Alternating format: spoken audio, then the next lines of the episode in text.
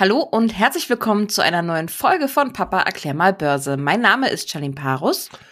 Ja, und mein Name ist Carsten Müller. Ich bin der Papa von Charlene und im Hauptberuf Finanzjournalist. Genau, und weil an der Börse und im Aktienmarkt immer so viel los ist, haben wir beide uns überlegt, hier einmal in der Woche für euch das ganze Thema anzuschauen. Und ja, ich stelle die Fragen quasi, auf die mein Papa, denke ich mal, ganz gut antworten kann. Ich hoffe. Ähm, ja, das, ja, meistens machst du das auch. Ähm, das Konjunkturpaket in den USA wurde ja beschlossen, hatten wir in den letzten Wochen auch schon mal ähm, ja einige Male drüber gesprochen. Ich glaube 1,9 Billionen Euro werden da gerade von beiden rausge, ich will nicht sagen rausgeschmissen, aber an die US-Bürger rausgegeben. Ähm, man weiß jetzt aber schon ein bisschen konkreteres dazu, was damit gemacht werden soll, oder? Wie wirkt sich das denn an der Börse aus und in welche Richtung geht's da? Ja, also äh, eine ganz kleine Korrektur sind ein, es sind 1,9 Billionen Dollar, umgerechnet rund 1,6 Billionen Euro. Äh, und wie du es schon gesagt hast, also ein ganz großer Batzen davon geht tatsächlich an die amerikanischen Haushalte. Ähm, es sind wohl Konjunktur- oder Konsumchecks äh, in Höhe von jeweils 1400 Euro. Äh, und wenn man sich mal so ein bisschen umhört, wir haben ja auch so den einen oder anderen Gesprächspartner in Amerika, äh, sieht es wirklich danach aus, als wenn hier die Leute auch durchaus ein bisschen höherwertige Anschaffungen machen. Wir hatten uns ja letztens hier drüber unterhalten, ob es denn mhm. auch sozusagen äh, jetzt nun die großen Autokäufe oder so gibt. Da hatte ich dann erstmal so genau. ein bisschen abgewiegelt. Ich muss mich da anscheinend ein bisschen revidieren. Also es ist wohl schon so, dass äh, viele Amerikaner hier auch den Erwerb eines sogenannten langlebigen Gutes ins Auge fassen. Was gehört dazu? Also ganz klassisch eben Auto, aber eben auch Kühlschränke etc. Also wirklich so Großtechnik, wie man immer so schön mhm. sagt. Ähm, ansonsten äh, ist halt äh, schon äh, das Budget mehr oder weniger verteilt. Also es gibt so ein paar äh, Punkte, wo man jetzt noch nicht genau weiß, wo das Geld hingehen soll. Das soll dann sozusagen zur allgemeinen Unterstützung der Wirtschaft sein. Dann werden natürlich vor allen Dingen die Bundesstaaten auch unterstützt, äh, um die Folgen der Corona-Krise, auch durch die Restriktionen und äh, durch den Lockdown, äh, wieder ein bisschen aufzufangen, auch finanziell. Also das ist mehr oder weniger alles schon verplant, aber man muss sich das auch mal so ein bisschen, äh, ja, auch auch so in den historischen oder in den zeitlichen Kontext stellen. Denn wir hatten ja im letzten Jahr hatten wir schon äh, zwei riesen Konjunkturpakete, zuletzt ja kurz äh, vor Jahresultimo mit den 900 Milliarden. Also da sind, glaube ich, nach meiner äh, Schätzung, wenn ich richtig äh, mich erinnere, so um die vier Billionen Dollar hier schon in die Wirtschaft wieder geflossen. Kein Wunder, dass mhm. auch die amerikanische Notenbank die ja gestern eine große Tagung hatte, also eine regelmäßige äh, Sitzung hatte, äh, sich eigentlich recht optimistisch zeigt, was die weiteren Wachstumsaussichten zumindest für dieses Jahr und auch für die äh, kommenden äh, zwei Jahre angeht. Äh, das Wichtigste für den Markt, der im Vorfeld dieser Sitzung super nervös war, ist eigentlich letzten Endes, dass die Notenbank gesagt hat, okay, also äh, mit steigenden Zinsen, also mit steigenden Leitzinsen, rechnet man erst ab 2023. Und das ist eigentlich für die Börse wirklich noch ganz, ganz weit weg. Also da kann man sagen, hier ist sicherlich mit viel Entspannung jetzt in den äh, nächsten Tagen zu rechnen. Und letzten Endes wird damit das Tor ganz groß aufgestoßen für eine Frühjahrsrallye. Und du mhm. hattest ja gerade schon gefragt, ne, was macht die Börse daraus? Ja, sie macht Rekorde daraus. Also äh, sei es nun der S&P 500, sei es der DAX, der ja heute zum Beispiel auch wieder ein neues Rekordhoch äh, äh, erreicht hat. Also wer jetzt unser, unsere Sendung jetzt ein paar Tage später hört, also wir reden jetzt hier vom heutigen Donnerstag. Und äh, da muss ich mal ganz kurz sozusagen ganz frisch auf äh, meinen Chart gucken vom DAX. Also äh, der Index liegt äh, in dem Moment, wo wir jetzt gerade miteinander sprechen, bei über 14.700 Punkten. Ja, wer hätte das gedacht, ne? Vor einem Jahr vielleicht. Wahnsinn. Also in der Hinsicht muss man sagen, äh, diese, diese Sorgen um eine steigende oder besser gesagt ausufernde Inflation. Äh, die sind von der Notenbank, von der amerikanischen Notenbank eingefangen worden. Also die haben zwar äh, gesagt, dass man damit rechnet, dass es vielleicht ein bisschen über zwei Prozent geht, aber dass es dann auch das Jahr darauf wieder rückläufiger wird. Also da kann man Entwarnung geben. Und äh, natürlich werden die Zinsen, die Renditen, die ja vor 14 Tagen auch wohl besonders so für Turbulenzen am Aktienmarkt gesorgt mhm. haben. Natürlich werden die auch steigen, aber wie gesagt, nicht so sprunghaft, sondern in Richtung 2023 wird sich der Markt darauf vorbereiten, dass dann auch die Leitzinsen wieder steigen.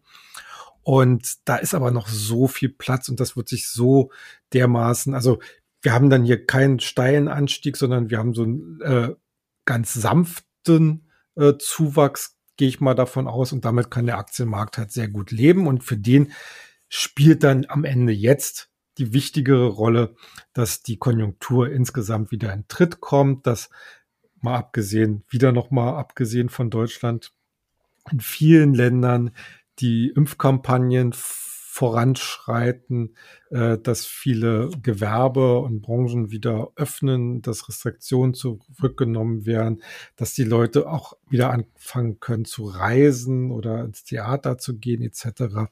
Also dass immer mehr Signale einer Normalisierung gesendet werden. Und äh, das alles ergibt hat, wie gesagt, so ein Gesamtbild, was letzten Endes an der Börse in steigende Aktienkurse umgesetzt wird. Mhm. Ja. Unser Podcast heißt ja Papa erklär mal Börse, ne? Weil du immer so wunderbar erklärst mhm. und ähm, wir haben ja damit gestartet, ähm, so die grundlegenden Sachen der Börse einmal aufzuarbeiten und sind da so über die Folgen, Wochen, Monate, fast schon Jahre immer ein bisschen weiter weggekommen.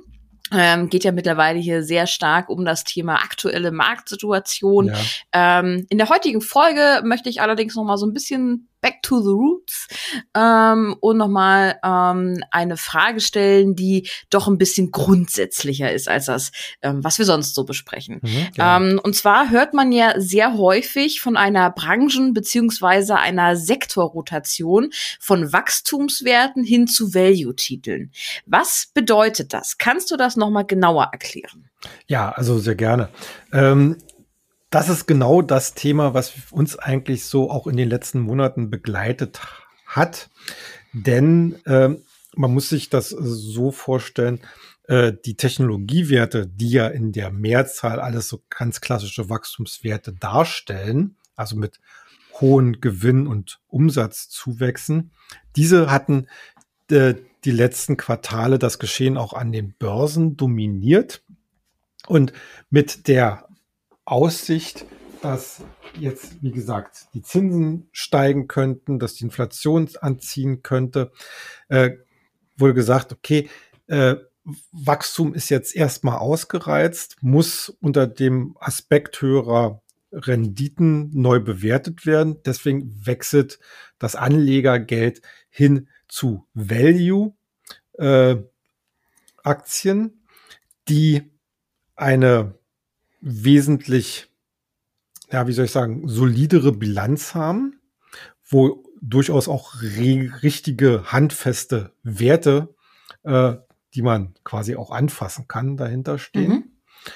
Und äh, natürlich äh, umfasst dieser Begriff Value eigentlich so das, was wir heutzutage so als klassische Industrien oder Sektoren begreifen. Also dazu gehört der ganze Finanzsektor, alles, was mit Energie zu tun hat und Versorger, äh, aber eben auch ganz klassische Industrien, äh, die alle in den vergangenen ein, zwei Jahren vor dem Hintergrund dieser ganz starken Hosse bei den Technologiewerten eigentlich ins Hintertreffen geraten waren und mhm. dadurch natürlich jetzt auch von der Bewertungsseite her äh, deutliches Aufholpotenzial haben. Denn wir müssen uns ja, wie gesagt, immer wieder vor Augen führen, die Situation, in der wir uns jetzt gerade bewegen, ist, dass wir eigentlich, wenn alles gut geht, vor einem signifikanten Konjunkturaufschwung stehen werden.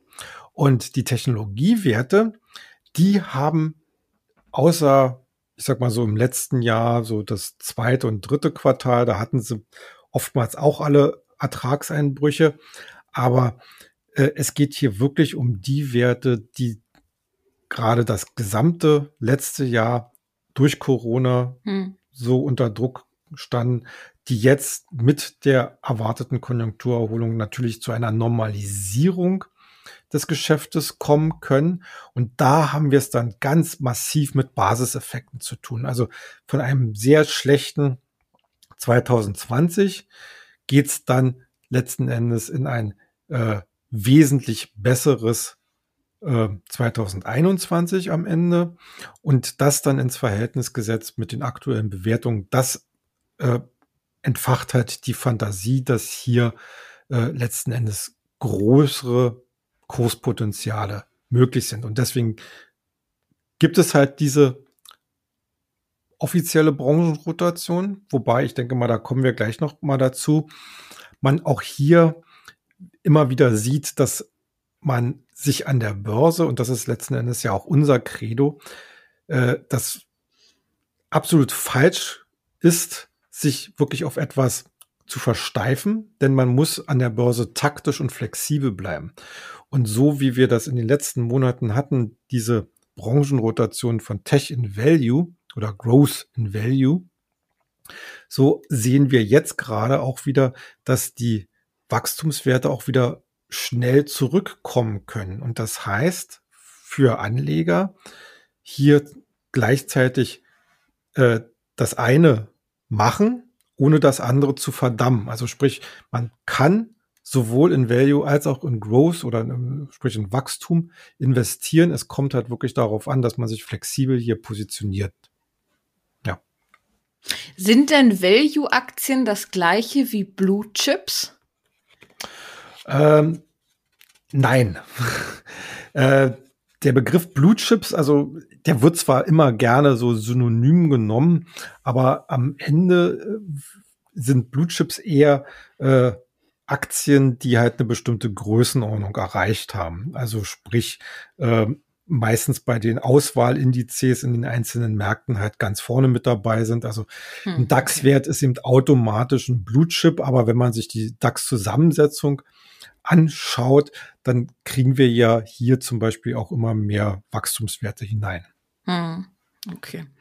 Ähm, Gibt es denn ähm, da so grundsätzliche Einordnungen, beispielsweise über Kennzahlen oder auch über Themenbereiche, wer denn jetzt eine Value oder eine Grow-Aktie ist?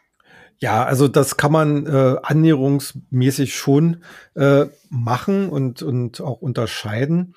Äh, hier ich habe es ja schon mal angesprochen, also von den reinen Branchen her kann man das schon so ein bisschen aufteilen, weil äh, die meisten Wachstumswerte wird man halt tatsächlich im Technologiebereich sehen und Technologie würde mhm. ich da in dieser Hinsicht wirklich sehr weit fassen. Äh, also das ist nicht nur Informationstechnologie, sondern da kommt dann auch zum Beispiel Biotechnologie äh, etc. hinein, während äh, klassische Value-Aktien äh, tatsächlich eher so in den in den normalen Industriebereichen, also also wirklich im produzierenden Gewerbe äh, zu finden sind, aber eben auch, wie ich schon gesagt habe, Versorger, die halt äh, oder oder Banken äh, ein doch entscheidendes oder oder sehr häufig anzutreffendes Merkmal dabei ist es halt wirklich, dass Value äh, ein sehr nachhaltiges Geschäftsmodell hat. Das mhm. heißt, mhm äh, dass wir hier saisonale Einflüsse relativ überschaubar bleiben. Also nicht so erratisch mal das eine Quartal so und das andere Quartal mal so und, sondern dass man hier wirklich eine solide, robuste und vor allen Dingen nachhaltige äh, Wachstumsentwicklung hat. Also die nicht so äh, mit, mit 50 oder 100 Prozent Aufschlag äh, jedes Quartal daherkommt, sondern zwar letzten Endes kleinere Brötchen backt, aber dafür eben nachhaltig und das auch wirklich jedes Quartal auf Quartal auf Quartal auf Quartal. Äh, du hast mhm. schon gesagt, Kennzahlen. Ja, natürlich. Ähm, wenn man sich Wachstumswerte anschaut und wenn man sich Value-Werte anschaut, dann arbeitet man als Investor oder auch als Analyst mit relativ ähnlichem, ich sag mal so Kennzahlen Strauß aber natürlich gewichtet man die Bedeutung ganz anders. Also man muss es so vielleicht sehen, bei, bei Wachstumsaktien zählen tatsächlich eher äh, die Fragen, wie stark kann der Gewinn zulegen, wie stark wächst der Umsatz. Ähm, da spielt auch unter Umständen nicht mal so eine große Rolle, ob da hier tatsächlich äh, Gewinne gemacht werden, sondern eher mhm. dann, was aus dem operativen Geschäft herausgezogen werden kann, also der sogenannte Cashflow. Also da, wenn man weiß, Wachstumswerte investieren meistens sehr viel noch in ihr zukünftiges Wachstum. Das heißt, netto kommt meistens eher weniger raus oder vielleicht sogar Verluste. Aber da ist entscheidender, wie sieht denn das operative Geschäft aus? Können Sie da wenigstens schon mal Geld verdienen? So, und bei Value-Aktien, da gibt's dann eben äh, ganz andere äh, Ansätze. Äh, einer der, ich sag mal so klassischen Ansätze hier ist einfach der Blick auch auf den Buchwert. Also Buchwert kann man sich so wirklich vorstellen, dass das, was in der Bilanz steht, was eine Maschine in einer Werkhalle wert ist, das wird alles aufsummiert. Und dann schaut man sich letzten Endes an, äh, da hat man dann sozusagen diesen, diesen Buchwert, was in der Bilanz steht, und dann schaut man sich an, was äh, die Marktkapitalisierung hergibt. Und Value-Aktien haben meistens ein relativ geringes Kurs-zu-Buchwert-Verhältnis. Mhm. Also ähm, ja, ich, ich würde mal sagen, äh, so um eins, besser natürlich deutlich noch unter eins, ist bei Value-Aktien erstrebenswert, um da mal einzusteigen. Wenn man sich heutzutage äh, etliche Werte aus diesem Bereich anguckt, da trifft man dann auch sehr viele darauf. Zum Beispiel die Autobauer, die, äh, also die deutschen Autobauer, die haben, ich hatte heute noch mal geguckt, bei Buchkurs zu Buchwertverhältnis um die eins. Es gibt zum Beispiel französischen äh, Konzern Renault, äh, der hat, äh, glaube ich, 0,6 also da, da kann man dann von der Warte aus dann einfach äh, schauen, dass sozusagen äh, das Unternehmen in der Gesamtheit seiner Vermögenswerte viel mehr wert ist, als es derzeit an der Börse bezahlt bekommt. Und äh, das ist dann letzten Endes die Chance für entsprechend auch langfristig äh, aufgestellte Investoren hier äh, entsprechende Gewinnaufschläge zu realisieren. Also äh, bei den Kennzahlen, um das nochmal kurz zusammenzufassen, bei Wachstumswerten eher so Gewinn, Umsatzwachstum äh, und auch Cashflow. Bei den äh, Value-Werten spielen eher so die ganz klassischen Bilanzkennzahlen bezogen auf die Marktkapitalisierung eine Rolle. Jetzt hast du ja eingangs gesagt, dass wir uns in so einer Branchen- oder Sektorenrotation ähm, höchstwahrscheinlich befinden mhm. ähm, oder schon befinden. Und ähm, soweit zur Theorie jetzt erstmal. Ähm, jetzt möchte ich aber ganz gerne auch mal in die Praxis gucken. Ähm, wie es denn da jetzt nun konkret im Moment am Aktienmarkt aussieht. Da gab es ja in den letzten Tagen so eine kleine Rakete am Börsenhimmel, ähm, die da abgehoben ist. Mhm. Ich hoffe, du weißt, welche ich meine. Wäre das denn so eine Value-Aktie? Du darfst den Namen der Aktie jetzt natürlich sagen. ich ich würde jetzt mal meine Glaskugel herausholen und mal drauf tippen. Du meinst bestimmt Volkswagen. Genau. Ja. Also äh, ja, das ist also Volkswagen ist eine ganz klassische Value-Aktie, muss man wirklich schon so sagen. Äh, das, was jetzt äh, die letzten Tage passiert ist, äh, das habe ich auch beobachtet. Bin da allerdings, muss ich mal sagen, erstmal ein bisschen vorsichtig, weil, so zumindest meine Information, das nicht äh, hauptsächlich aus fundamentalen Gründen passiert ist, sondern weil interessanterweise die Volkswagen-Aktie plötzlich in Amerika in irgendwelchen Börsenchats wieder hochgejubelt wurde, mm, okay. äh, so aller GameStop. Ja. Äh, und das Spannende daran war, dass da wohl hauptsächlich die Stammaktien zum Kauf empfohlen wurden, was vollkommen crazy ist eigentlich. Die gibt's ja nur in Amerika, ne? Die kann man äh, nee, im DAX nee, gar nicht. Nee, nee, die Stammaktien gibt's auch in, in, in Deutschland. Äh. Aber Volkswagen hat auch zwei verschiedene Aktien. Einmal genau. die Vorzugsaktien und genau. einmal die genau. Stammaktien. Und die Vorzugsaktien, das sind eigentlich die interessanten an der Börse, okay. die, die auch im DAX drin sind. Und die Stammaktien, das sind eigentlich komplett illiquide Aktien, weil die äh, leg mich jetzt mal nicht drauf fest, aber zu 98 Prozent in festen Händen sind. Also da gibt's gar kein mhm. Material. Und da ist okay. es natürlich äh, klar, dass wenn irgendjemand aufruft, hallo, äh, kauft mal und hier kauft die Stämme und da ist gar kein äh, Material da, äh, dass dann der Kurs so hochschießt. Und natürlich mhm. sind Vorzugsaktien und Stammaktien miteinander äh, bewertungstechnisch verbunden und das zieht natürlich dann auch die, die Vorzugsaktie mit nach oben. Gut, muss man gucken, wie sich das weiter gestaltet, aber wichtiger, um jetzt mal zurückzukommen auf unser Eingangsthema, Stichwort Value Investment.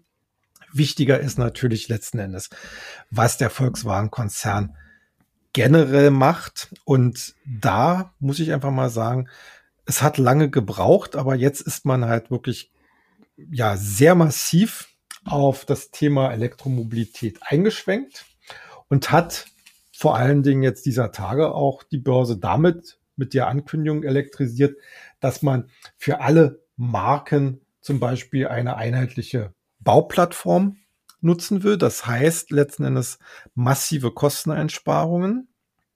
Und das nächste ist natürlich auch, wie gesagt, das Thema äh, letzten Endes äh, Elektromobilität, dass man hier die Entwicklung äh, ganz stark forcieren will, auch im Thema, beim Thema äh, Batterieherstellung, was ja letzten Endes in der Elektromobilität immer so der, als der Engpass gesehen wird.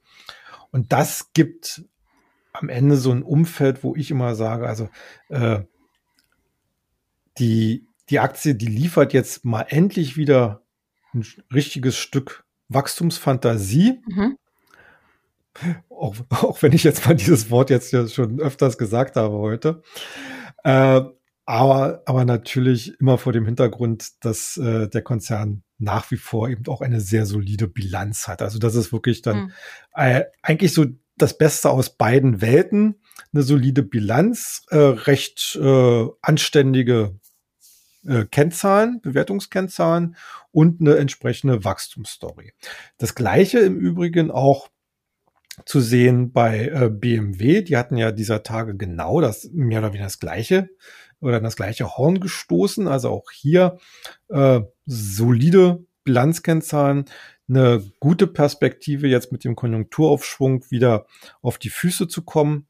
Ähm, man hat ja äh, zum Beispiel, glaube ich, äh, prognostiziert, dass man so zwischen fünf bis zehn Prozent mehr äh, Fahrzeuge dieses Jahr absetzen will und dass man eben ganz massiv sich auf Elektromobilität fokussieren will. Deswegen sollen auch in diesem Jahr gleich mehrere neue vollelektrische Modelle, unter anderem auch ein SUV, an den Markt kommen. Und weil wir gerade so schön beim Value-Ansatz sind, natürlich bieten auch andere Branchen ganz spannende Themen. Also einer, ein Unternehmen, was ich auch schon sehr lange begleite und wo ich mir denke, dass es hier auch äh, sicherlich äh, weiteres Potenzial gibt, ist zum Beispiel Heidelberg Zement. Mhm. Wird vielleicht auch schon der eine oder andere mal gehört haben, ist ein, einer der weltweit größten Baustoffhersteller wie der Name ja auch schon sagt. Ja. Und äh, liefert eben von den Bilanzkennzahlen vor allen Dingen auch zum, vom Kurs-Buchwert-Verhältnis wirklich hier äh, noch reichlich Platz nach oben. Das wäre jetzt so das, was ich jetzt im Bereich Value erstmal so anbringen würde. Mhm. Äh, vielleicht, vielleicht einfach auch noch äh, das ein bisschen weiter gesponnen. Äh, ich erinnere noch mal daran, dass wir ja auch ein Wikifolio Musterdepot haben was ja sich bisher äußerst gut geschlagen hat. Aber, ähm, und das nehme ich jetzt wirklich mal jetzt konkret zum Anlass, hat noch ein ganz großes Übergewicht im Bereich Wachstum, was ja bisher ziemlich gut gelaufen ist, alles. Mhm. Äh, aber ich will natürlich weiter aufstocken. Und das heißt letzten Endes Heidelberg Zement und äh, Volkswagen äh, werden da auch in das Musterdepot aufgenommen werden. Okay, dann genau, eine Value-Achse haben wir jetzt quasi, Heidelberger Zement, Volkswagen.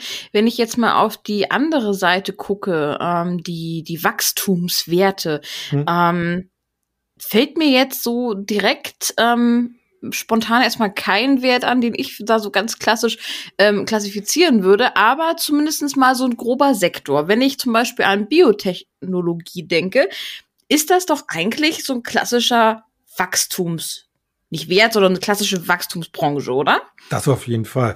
Also wie ich ja auch schon eingangs gesagt habe, also äh, der, der ganze Bereich der, der Wachstumsbranchen äh, oder Wachstumsaktien ist, wie gesagt, weitaus mehr als äh, IT. Das ist natürlich viel und spannend und wir haben ja hier, wie gesagt, äh, alles, was mit Cloud zu tun hat, mit Smart Mobility und so weiter und so fort. Das elektrisiert natürlich, das ist alles spannend, aber genauso spannend, wie gesagt, ist auch der Bereich Biotechnologie. Ich verfolge den jetzt inzwischen schon seit 30 Jahren. Also meine ersten Schritte als äh, äh, Finanzjournalist habe ich in diesem Bereich getan. Und äh, deswegen finde ich es eigentlich auch immer wieder spannend, wie sich dieser Sektor äh, letzten Endes entwickelt hat. Und wir stehen jetzt gerade an einer besonders spannenden Stelle, denn das vergangene Jahr mit der Corona-Krise, mit der fieberhaften Suche, Suche nach Impfstoffen dagegen, war letzten Endes das Gesellenstück der Biotech-Branche. Also Stichwort CureVac, BioNTech, Moderna, das sind ja alles Biotech-Unternehmen, mhm. die letzten Endes gezeigt haben, was mit Biotechnologie möglich ist. Und äh, wenn man jetzt noch mal äh, den Bogen ein bisschen breiter spannt und mal schaut, wo kann denn Biotechnologie heutzutage und auch in Zukunft wirken, dann haben wir natürlich erstens die ganz großen Zivilisationskrankheiten, insbesondere Krebserkrankungen aber eben auch äh, Herz-Kreislauf-Erkrankungen, Diabetes ähm, und, und, und. Also das geht dann letzten Endes wirklich äh, runter bis, bis zu wirklich ganz speziellen äh, Therapien, die allerdings auch durch Biotechnologie heutzutage erstmal überhaupt adressierbar wären. Also das, was die klassische Pharma gar nicht geschafft hat, bestimmte Krankheiten zu therapieren, das kann halt unter anderem auch die Biotechnologie schaffen. Und Investoren in diesem Bereich sind eigentlich in einer sehr spannenden Situation, denn hier gibt es gleich mehrere Ansatzpunkte. Einerseits natürlich, wenn man ein Unternehmen sich da herausgepickt hat, ist natürlich immer die Hoffnung, okay, äh, je nachdem, wo es steht, ob es jetzt äh, ein ein Produkt, eine Therapie gerade erst entwickelt, bereits testet oder schon vermarktet. Äh, das ist dann so eine Frage, wie äh, spekulativ bin ich als Investor aufgestellt, um äh, dort halt schon äh, einzusteigen, je nach äh, Phase, äh, wo sich das Unternehmen befindet. Dann haben wir natürlich diesen diese Wechselwirkung zwischen der klassischen Pharmabranche und der Biotechnologie, denn viele große Pharmaunternehmen äh, sind schon seit Jahren dazu übergegangen, gar nicht mehr so großartig selbst zu forschen, sondern sich eigentlich im Markt umzuschauen. Und wenn so ein Biotech-Unternehmen oder ein kleineres Pharmaunternehmen äh, signifikante Fortschritte gemacht hat bei seinen Entwicklungen, dann wird es dann halt für viel Geld übernommen äh, und dann vielleicht noch so der, der Restwegstrecke dann noch in Eigenregie gemacht. Und äh, da kann man als Investor natürlich auch sehr gut drauf spekulieren, weil solche Übernahmen meistens immer mit äh, Aufschlägen, also Großaufschlägen oder Prozentaufschlägen im höheren zweistelligen Bereich stattfinden. Also einmal die Hoffnung oder die Spekulation auf äh, interessante und dann auch margenträchtige eigene Entwicklungen oder eben auf entsprechende Übernahmen. Gibt es dann noch ein paar andere Wachstumswerte, die du uns, ähm, also unseren Hörern und mir mit auf den Weg geben möchtest? Meinst du jetzt im Biotech-Bereich? Hm, nee, so generell in den Wachstumswerten. Naja, also. Alles, was wächst, ist interessant, würde ich sagen. vielleicht, vielleicht sage ich es also, also ich, also ich fange jetzt einfach trotzdem noch mal bei der Biotechnologie an, weil äh, ich habe mich nämlich damit gerade in einem anderen Umfeld äh, beschäftigt und äh, ich muss mal sagen, äh, Engine gefällt mir, Amgen, um das mal jetzt so zu sagen, gefällt mir ausgesprochen gut, ist eigentlich ein Urgestein der Biotechnologie, hat auch schon eigene große äh, milliardenschwere Produkte in, äh, in der Vermarktung und sieht halt äh, charttechnisch derzeit extrem gut aus. Also solltet ihr euch wirklich mal angucken. Äh, Engine ist für mich auch in unserem Wikifolio ins, äh, in Kauf. Ansonsten muss ich mal sagen, äh, was Wachstum angeht. Äh, das ganze, der ganze Bereich Cyber Security äh, finde ich extrem spannend, weil auch extrem notwendig. Ähm, wir hatten ja auch in unserem Börsenbrief Future Money hatten wir ja auch schon ein paar davon äh, angesprochen. Ähm, und äh, da könnt ihr dann gerne auch äh, nachlesen, äh, wen wir da jetzt ganz konkret äh, in der Mache sozusagen haben.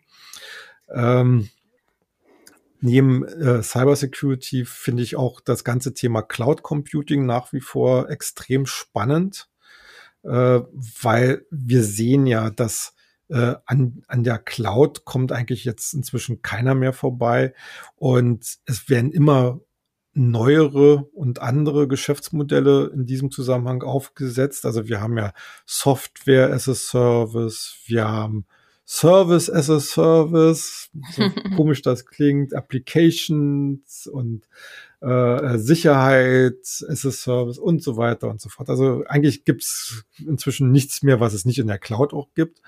Mhm. Und entsprechend äh, sehen wir auch hier in unserem Börsenbrief äh, gerade zum Beispiel die Plattformanbieter wie beispielsweise SAP äh, oder eben auch durchaus Amazon und äh, äh, als, als, als sehr spannend an.